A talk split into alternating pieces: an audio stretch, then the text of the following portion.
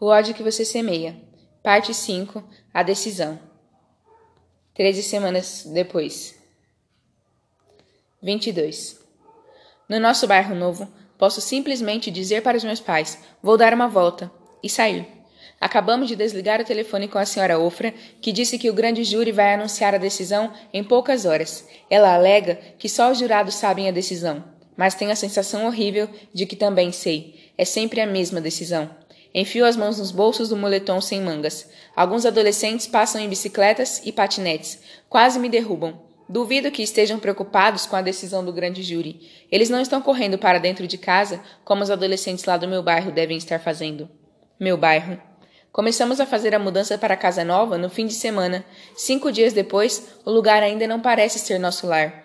Pode ser por causa das caixas fechadas ou dos nomes das ruas que não conheço, e é quase silencioso demais. Não tem garrafinha e o carrinho barulhento, nem a senhora Purr gritando lá do outro lado da rua. Preciso de normalidade. Mando uma mensagem para Chris. Menos de dez minutos depois, ele me pega no bens do pai dele. Os Bryant moram na única casa da rua que tem uma casa separada para o mordomo.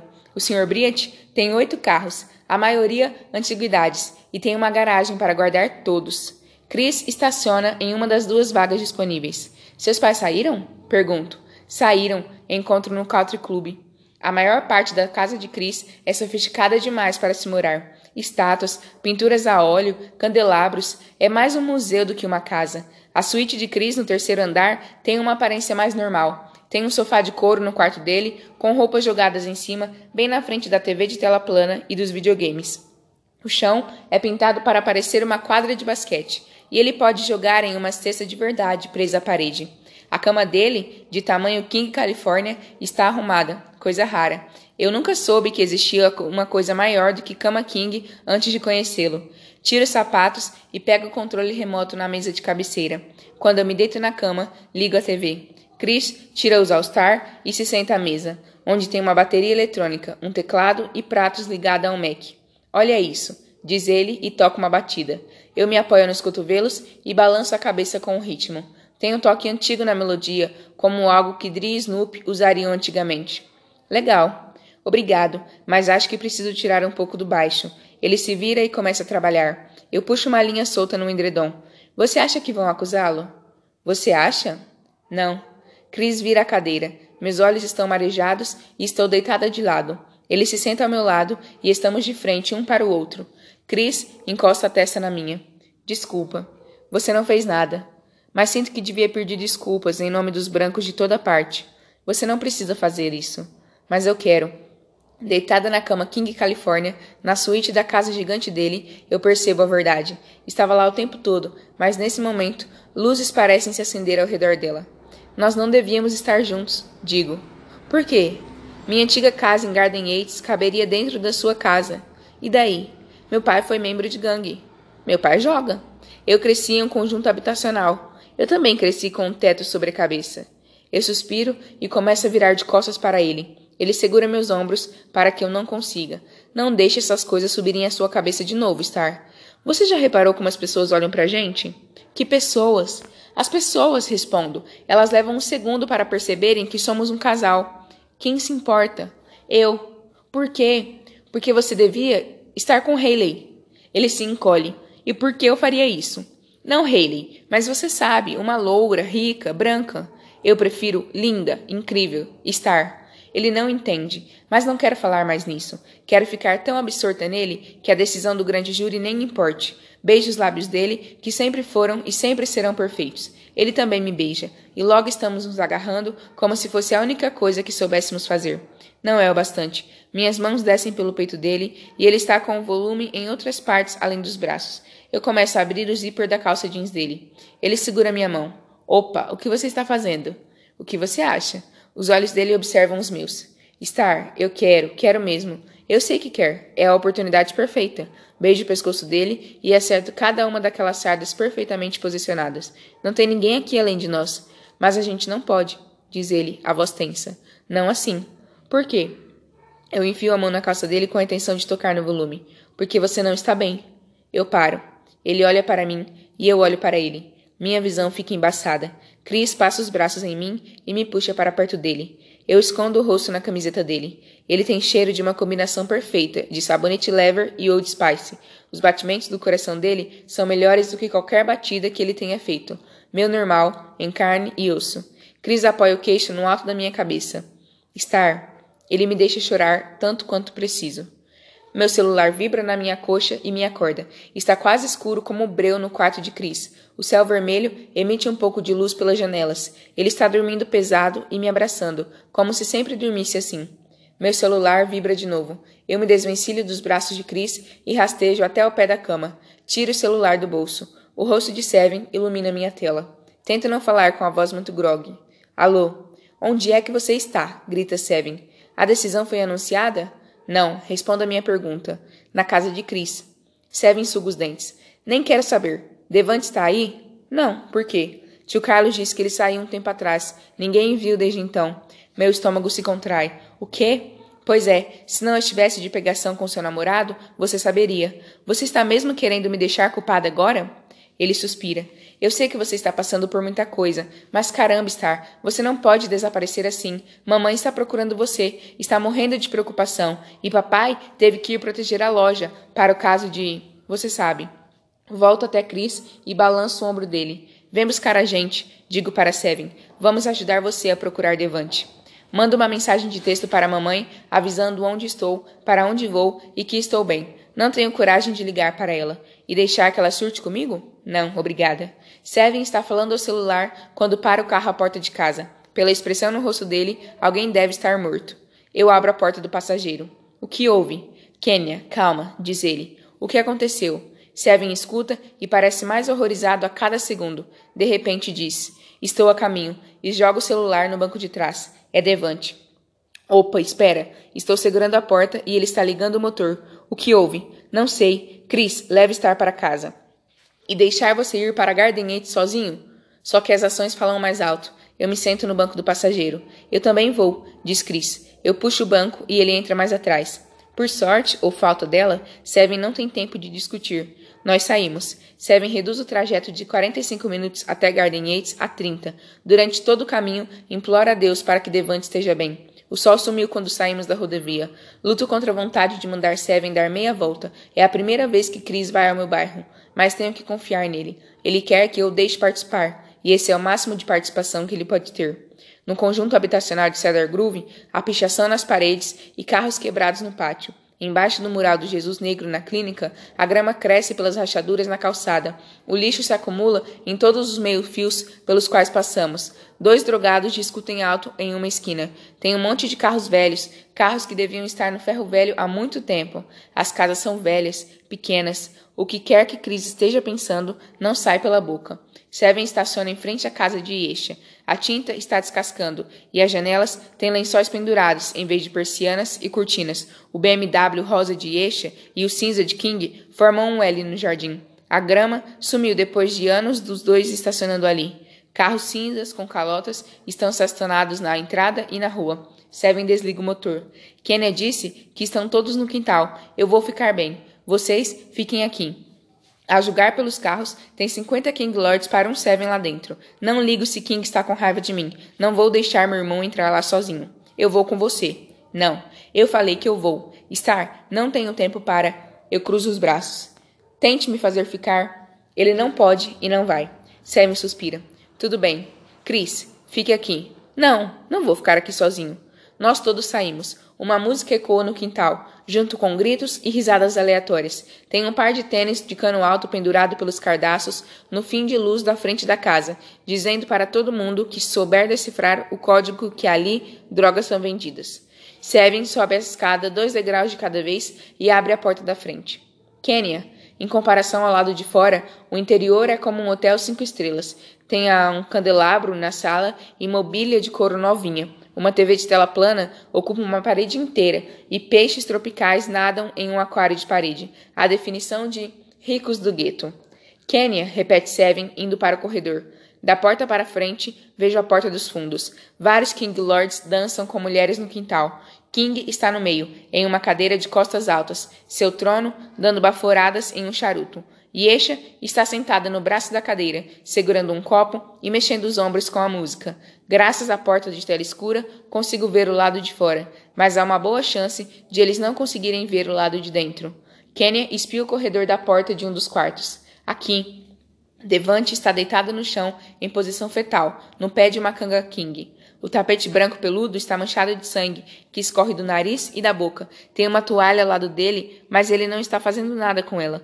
Um dos olhos está com um hematoma recente. Ele geme com a mão na lateral do corpo.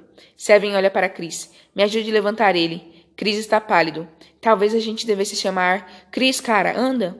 Chris se inclina e os dois colocam Devante encostado na cama. O nariz está inchado e roxo, e o lábio superior com um corte feio. Chris passa a toalha para ele. Cara, o que aconteceu?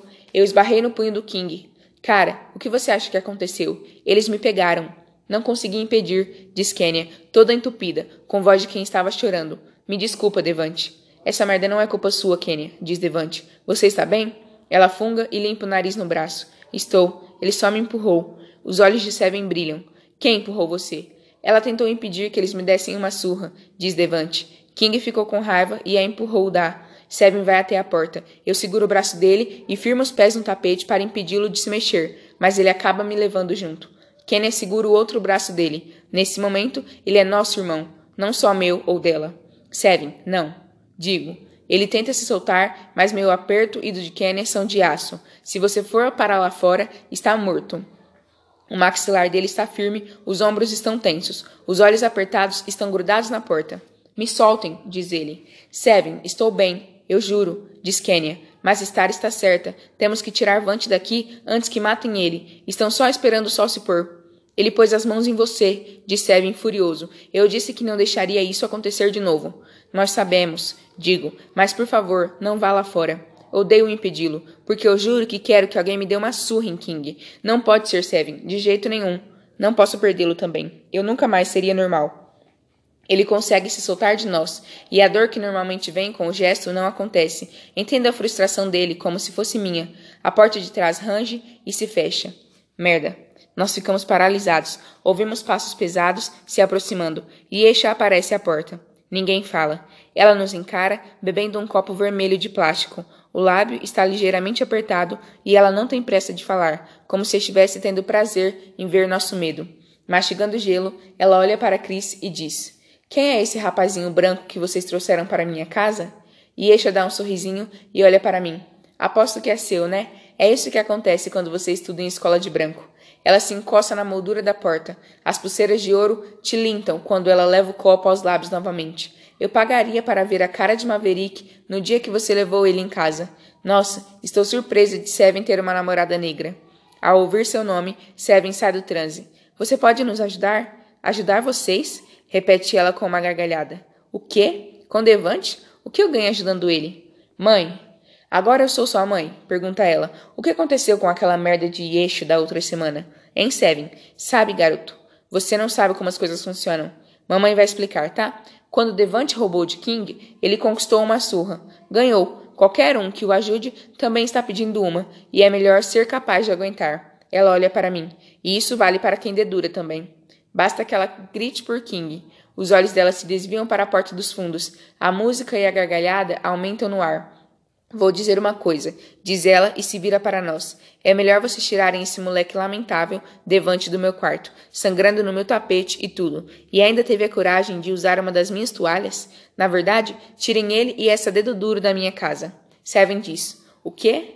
Você é surdo? Diz ela. Eu falei para tirar eles da minha casa. E leve suas irmãs. Por que preciso levar elas? Pergunta Seven. Porque eu mandei. Leva para a casa da sua avó. Sei lá, não quero saber. Tira elas da minha casa. Estou tentando cuidar da minha festa, merda. Como se nenhum, como nenhum de nós se move, ela diz: Andem. Vou buscar Lyric, diz Kenya e sai. Chris e Seven pegam as mãos de Devante e o levantam.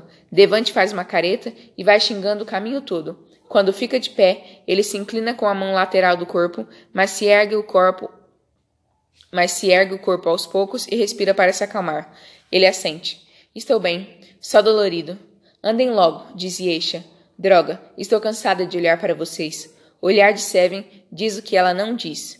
Devante insiste que consegue andar, mas Seven e Chris emprestam os ombros para apoio mesmo assim.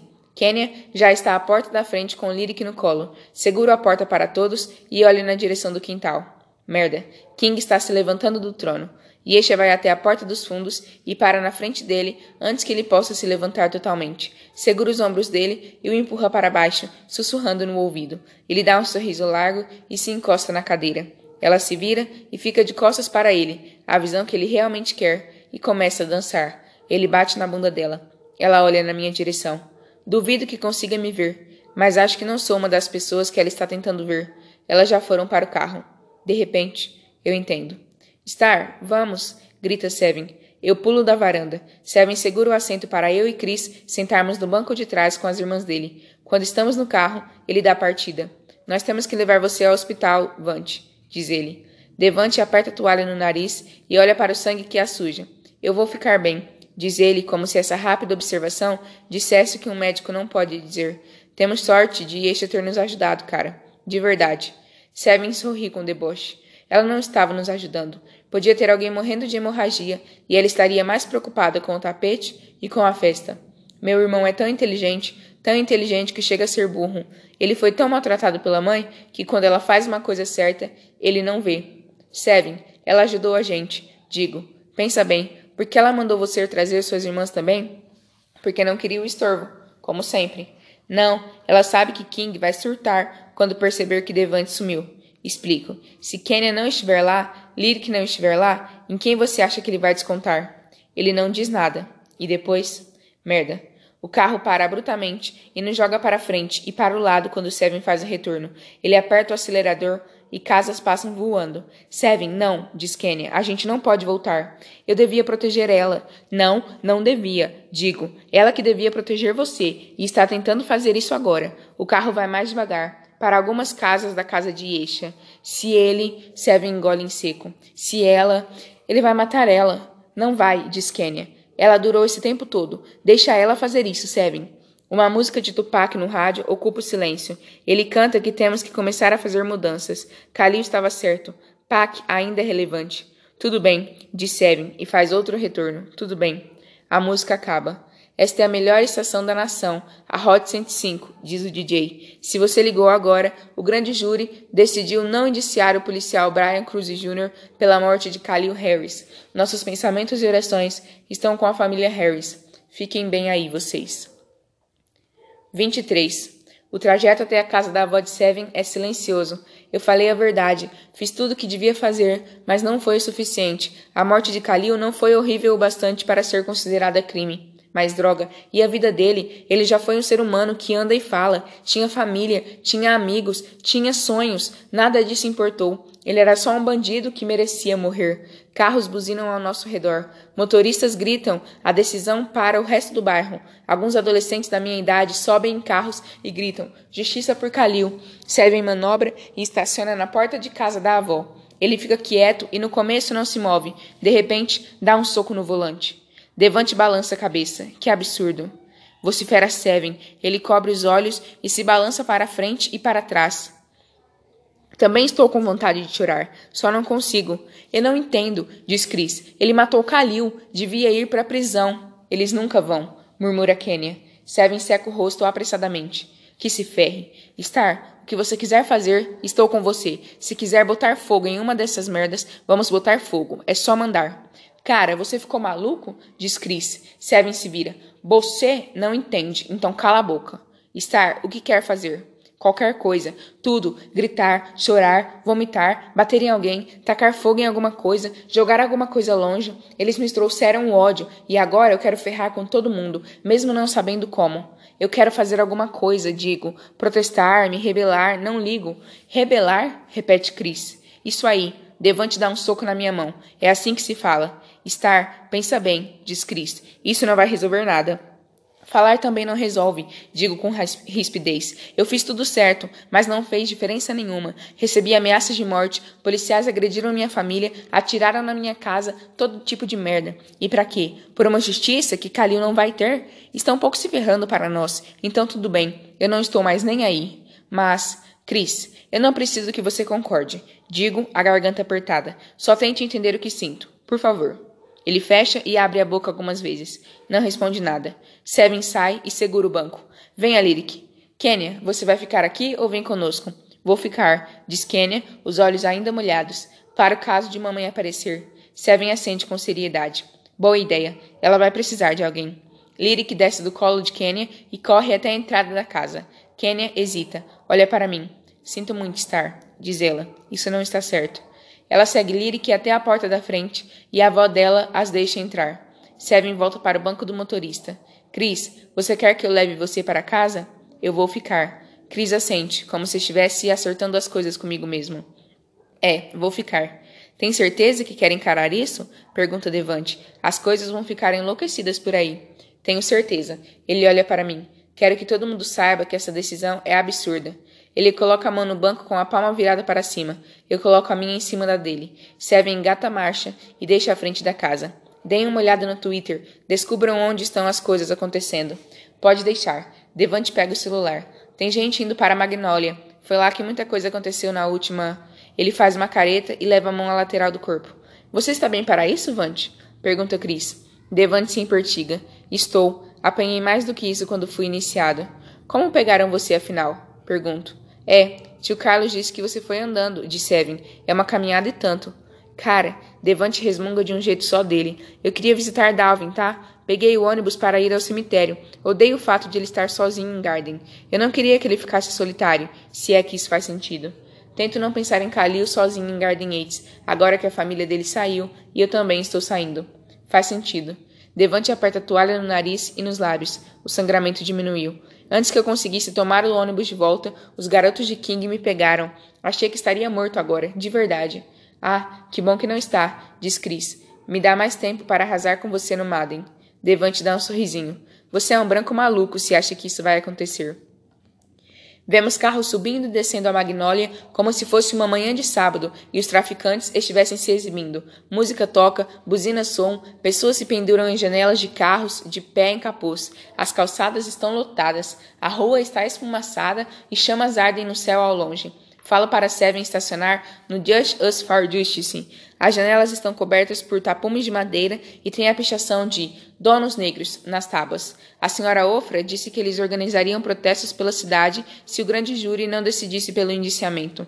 Seguimos pela calçada, andando sem nenhum lugar especial para ir. Está mais cheio do que eu imaginava. Metade do bairro está aqui.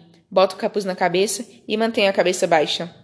Independentemente da decisão do grande júri, eu ainda sou a Star que estava com Kalil e não quero ser vista hoje, só ouvida. Algumas pessoas olham para Chris com uma cara de: O que esse garoto branco está fazendo aqui? Ele enfia as mãos nos bolsos. Acho que chama atenção, né? Diz ele. Tem certeza que quer estar aqui? Pergunto. É assim para vocês, Seven na Williamson, não é? Bem assim, responde Seven. Então eu consigo aguentar.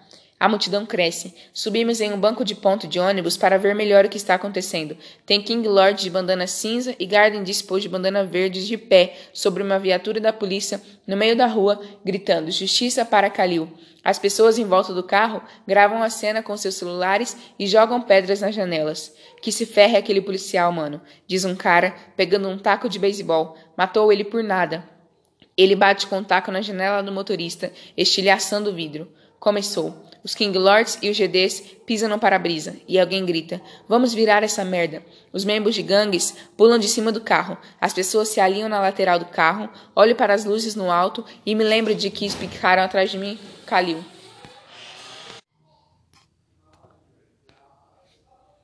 Alguém grita: Cuidado! Um coquetel mol molotov voa na direção do carro. E então, uff, explode em chamas. A multidão comemora. As pessoas dizem que a infelicidade adora ter companhia, mas acho que a raiva também é assim. Não sou a única fula da vida. Todo mundo ao meu redor também está. Essas pessoas não precisaram estar sentadas no banco do passageiro quando aconteceu. A minha raiva é a delas, e a raiva delas é minha. Um som de carro toca alto, um ruído de disco arranhado, e Ice Cub diz: Ferre-se a polícia, vindo direto do submundo. Um jovem preto se ferrou, porque eu sou marrom. Parece um slow pela forma como as pessoas negras reagem, cantando junto e pulando com a batida. Devante e Seve gritam a letra. Chris balança a cabeça e murmura as palavras, e fica em silêncio cada vez que Cub diz preto, como deveria. Quando chega o refrão, um coletivo ferre-se à polícia soa pela Magnolia Avenue, provavelmente alto bastante para chegar nos céus. Eu também grito. Parte de mim fica pensando: e tio Carlos, o policial? Mas o que está acontecendo não é relacionado a ele nem aos colegas dele que fazem o trabalho direito. É relacionado a um 15, aqueles detetives com as perguntas escrotas e aos policiais que fizeram papai se deitar no chão. Que se ferrem. Vidro quebra. Eu paro de cantar. A um quarteirão, as pessoas jogam pedras e latas de lixo nos vidros do McDonald's e da farmácia ao lado. Uma vez, eu tive uma forte crise de asma que me fez parar na emergência. Meus pais e eu só saímos do hospital às três da manhã e estávamos morrendo de fome. Mamãe e eu comemos hambúrgueres naquele McDonald's, enquanto papai comprava meu remédio na farmácia. As portas de vidro da farmácia são totalmente estilhaçadas. As pessoas entram correndo e saem com os braços cheios de coisa. Parem! grito, e outros dizem o mesmo, mas saqueadores continuam a entrar. Um brilho laranja surge lá dentro, e todas as pessoas saem correndo. Merda, diz Chris. Em um piscar de olhos, o prédio está em chamas. Isso aí, diz Devante, queima essa merda. Eu me lembro da expressão na cara do papai quando o Sr. Viatti lhe entregou as chaves do mercado, do Sr. Robin e de todas aquelas fotos na parede, mostrando anos e anos de um legado que ele construiu, da Sra. Ivete andando até a loja todas as manhãs, bocejando, até o chato do Sr. Lewis, com seus cortes de cabelo de primeira. Vidros se estilhaçam na loja de crédito financeiro no quarteirão seguinte e na loja de produtos de beleza ao lado. Chamas saem dos dois e as pessoas comemoram. Um novo grito de batalha cresce. O teto, o teto, o teto está pegando fogo. Não precisamos de água que essa merda queime. Estou tão irritada quanto todo mundo. Mas isso não é assim. Não para mim. Devante está com as pessoas, cantando uma musiquinha. Eu dou um tapa no braço dele. O quê? pergunta ele. Cris me cutuca na cintura. Pessoal, a uns quarteirões, uma fila de policiais da tropa de choque desce a rua, seguido de perto de dois tanques com luzes fortes. Isso não é uma reunião pacífica, diz um policial em um alto-falante. Dispersem agora, senão estarão sujeitos à prisão.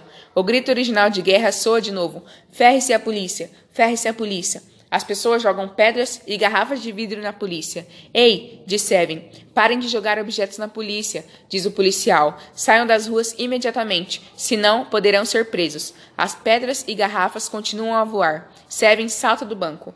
Venham, diz ele enquanto Chris e eu descemos. A gente tem que sair daqui. Ferre-se a polícia, ferre-se a polícia. Devante continua a gritar. Vante, cara, vem, diz Seven. Eu não tenho medo deles. Ferre-se a polícia. Um estalo soa alto. Um objeto voa no ar, cai no meio da rua e explode em uma bola de fogo. Ah, merda, diz Devante. Ele pula do banco e nós saímos correndo. Começa uma correria louca nas calçadas. Carros passam a toda velocidade na rua. Parece o 4 de julho, estalo atrás de estalo. O ar se enche de fumaça, mais vidro quebrado. Os estalos chegam perto e a fumaça se intensifica. Chamas consomem a loja de crédito financeiro. Mas o Just Us for Justice está bem. O lava-jato do outro lado também está inteiro. Donos negros, pichado em uma das paredes. Entramos no Mustang de Seven. Ele dispara pela entrada dos fundos do estacionamento do antigo Taco Bell, pegando a rua de trás. O que aconteceu agora? pergunta ele. Cris afunda no banco. Não sei, mas não quero que aconteça de novo. Os pretos estão cansados de aguentar merda, diz Devante, ofegando pesadamente. Como Star falou, eles estão pouco se ferrando pra gente. Então, estamos pouco nos ferrando. Vamos botar fogo nisso. Mas eles não moram aqui, disse Seven. Não estão nem aí para o que acontece nesse bairro. E o que a gente devia fazer? Rebate Devante. Aquela merda pacífica toda não funciona. Eles só escutam quando a gente destrói alguma coisa. Mas aquelas lojas, digo, o que que tem? pergunta Devante. Minha mãe trabalhou naquele McDonald's e nem pagavam ela direito. A loja de empréstimos arrancou nossa grana um monte de vezes. Que nada, estou pouco me ferrando para aquelas merdas. Eu entendo. Papai quase perdeu a aliança de casamento naquela loja uma vez. Ele ameaçou botar fogo nela. É meio irônico estar pegando fogo agora. Mas se os saqueadores decidirem ignorar as identificações de donos negros, eles podem acabar chegando ao nosso mercado. A gente tem que ajudar o papai. O quê? Pergunta Seven. A gente precisa ajudar o papai a proteger o mercado, caso os saqueadores apareçam lá. Seven limpa o rosto. Merda, acho que você está certa. Ninguém vai se meter com Big Mav, diz Devante. Você não sabe. Digo, as pessoas estão com raiva, Devante. Não estão pensando direito. Estão fazendo merda. Devante acaba concordando. Tá, tudo bem. Vamos ajudar Big Mav. Vocês acham que ele vai aceitar minha ajuda? Pergunta Chris. Ele não pareceu gostar de mim da última vez. Pareceu? Repete Devante. Ele foi cruel com você. Eu estava lá. Eu lembro. Seven ri. Dou um tapa em Devante e digo: Shh. O quê? É verdade. Ele ficou morrendo de raiva por Chris ser branco. Mas e aí? Se você mandar aquela merda toda do NWA como fez lá atrás, talvez ele ache você legal. O quê? Surpresa de um garoto branco conhecer o NWA? Provoca Chris. Cara, você não é branco. Você tem pele clara. Concordo, digo. Esperem, esperem, disse Evan por cima das nossas gargalhadas. A gente tem que testar ele para ver se ele é mesmo negro. Chris, você come creme de vagem assada? De jeito nenhum. Aquela merda é nojenta. Nós vamos à loucura e dizemos: ele é negro, ele é negro. Esperem, mais uma. Digo: macarrão com queijo instantâneo. Refeição ou acompanhamento? Ah. Cris olha para nós. Devante cantarola uma música. Como ganhar uma carta preto por 300, Alex? Diz Seven com uma voz de apresentador. Cris finalmente responde: Refeição. Uou! Nós exclamamos. Pom, pom, pom, acrescenta Devante. Mas é, pessoal, pensem bem. Tem proteína, tem cálcio. Proteína é carne, diz Devante, não queijo. Eu queria que alguém me desse macarrão e chamasse de refeição. É a refeição mais fácil e rápida já inventada, diz Cris. Uma caixinha e você. Aí está o problema, digo. Macarrão com queijo de verdade não vem em caixinha, gato. Vem do forno, com uma casquinha borbulhando em cima. Amém. Seven estica o punho para mim e dou um soquinho no dele. Ah, diz Cris, você está falando daquele com farinha de pão? O quê? Grita Devante, e Seven continua. Farinha de pão? Não, respondo. Eu quis dizer que tem uma casquinha de queijo em cima. A gente tem que levar você a um restaurante de cozinha afro-americana, gato. Esse idiota disse farinha de pão. Devante parece seriamente ofendido. Farinha de pão. O carro para. À frente, uma placa anuncia que a rua está fechada e bloqueia a entrada. Há também um carro da polícia estacionado. Droga, disse Evan dando meia volta. Temos que encontrar outro caminho até o mercado. Devem ter colocado vários bloqueios no bairro hoje. Digo. Farinha de pão. Devante não consegue superar. Eu juro que não entendo os brancos. Farinha de pão no macarrão. Beijar cachorro na boca. Tratar cachorro como se fosse filho, acrescenta. É, diz Devante, fazendo de propósito merda que pode matar, tipo bang jump. Chamar a Target de Tarjay, como se isso tornasse a loja mais chique, de Seven. Diz Chris, é assim que minha mãe chama. Seven e eu caímos na gargalhada. Falar merda para os pais, continua Devante. Se separar em situações em que obviamente precisam ficar juntos. Chris faz. Hã? Gato, pensa bem. Digo, os brancos sempre querem se separar. E quando se separam, acontece alguma coisa ruim.